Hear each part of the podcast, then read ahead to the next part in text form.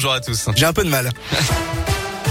À la une, une décision sans précédent. La France a rappelé hier ses ambassadeurs aux États-Unis et en Australie après le torpillage d'un méga contrat de sous-marin français à Canberra.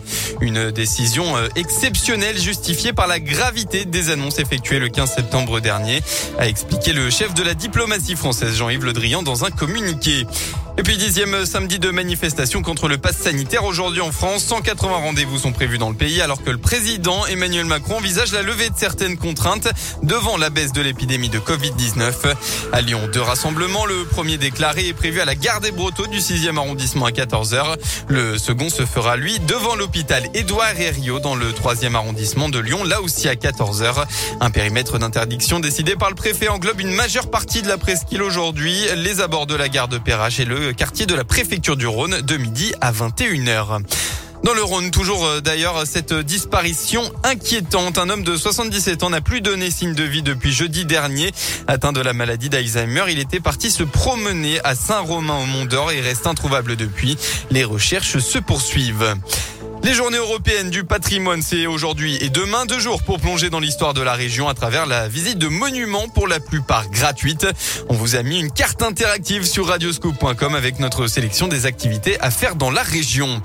Dans le reste de l'actualité, l'ancien président algérien Abdelaziz Bouteflika est décédé hier à l'âge de 84 ans.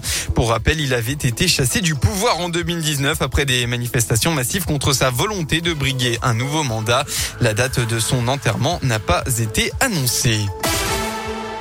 En sport, du rugby, le Loup veut réagir. Les rugbymen lyonnais avaient bien commencé la saison en battant Clermont il y a deux semaines, mais samedi dernier, la défaite à Pau a laissé beaucoup d'amertume parce que le Loup a joué 15 contre 14, à 15 contre 14, pardon, toute la seconde période et n'a pas su en profiter.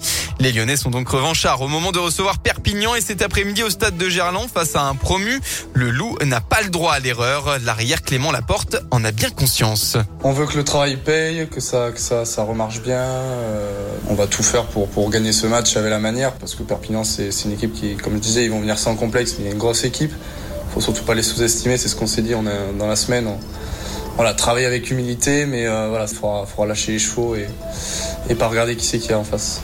Il faut qu'on arrive à diriger nos matchs, à, à imposer notre rythme et qu'on leur laisse euh, très peu de chances d'exister. Lou Perpignan, coup d'envoi à 15h. Enfin, vont-ils réussir le retour gagnant? C'est en tout cas ce que souhaitent Louis Delors et Louise Combier, deux anciens candidats de The Voice qui tentent de nouveau leur chance dans la saison anniversaire édition All Stars. Louis Delors, originaire de l'Ain et né dans le Rhône, avait fini deuxième lors de la toute première émission, tandis que la lyonnaise Louise Combier avait été éliminée l'année dernière au chaos.